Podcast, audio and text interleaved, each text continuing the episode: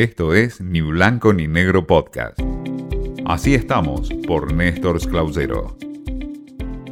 Hola, el gusto en saludarlos. En este espacio en donde hablamos cómo estamos en el mundo de los medios y del periodismo, hoy les traigo un tema sumamente interesante y me parece a mí central para hablar del periodismo y lo que está ocurriendo en este tiempo en muchos lugares del mundo, hay que decirlo, pero que en la Argentina se ha convertido, a mi entender, en uno de los grandes problemas que tiene nuestra profesión.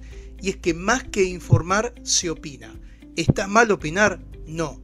Para mí, entiendo, la gran diferencia, y esto es lo que se analiza en distintos ámbitos, es que gran parte del periodismo pasó a ser de opinión y muchas veces, o en la gran mayoría, no se diferencia cuando uno opina y cuando uno informa, y desde ahí la deformación que el contenido en muchos medios o de muchos trabajos aparece en este tiempo, y también alejando a las audiencias porque algunos se cansan de tener solamente opinión o creen que el periodismo en sí en realidad es más opinión.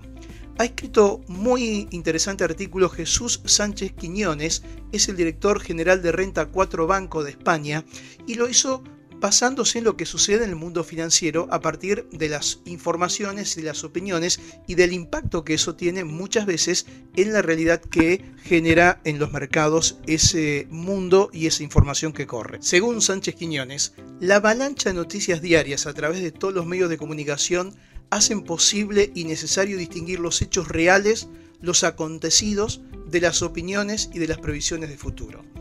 Y se lleva a lo que dice la RAI, la Real Academia Española, sobre la definición en torno a la noticia. La noticia es una información sobre algo que se considera interesante divulgar. Eso dice la RAI. Y el hecho lo define como una cosa que sucede, la mayoría de las noticias que se transmiten diariamente no está basado en hechos acontecidos, sino en opiniones y predicciones de lo que puede acontecer. Basta ver en cualquier medio de comunicación que solo un número reducido de noticias informan sobre hechos reales acontecidos. Todo tiene que ver más con la opinión, sigue Sánchez Quiñones. Distinguir las noticias que transmiten los hechos realmente acontecidos de las noticias que solo transmiten corrientes de opinión, mayoritariamente en una sola dirección, el problema es cuando la mayor parte de los contenidos los medios tiene que ver con opinión y no con acontecimientos o hechos reales.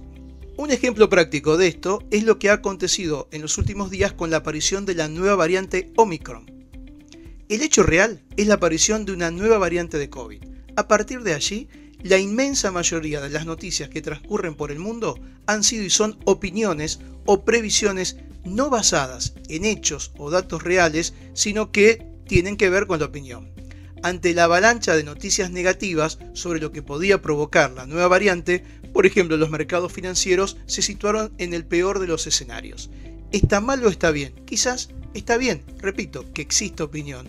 El problema de fondo es que hoy en los medios de comunicación está mucho más desarrollado el mundo de la opinión que el mundo de la noticia, que insisto, tiene que ver con informar sobre algo que se considera de interés, o con un hecho, que es algo que sucede.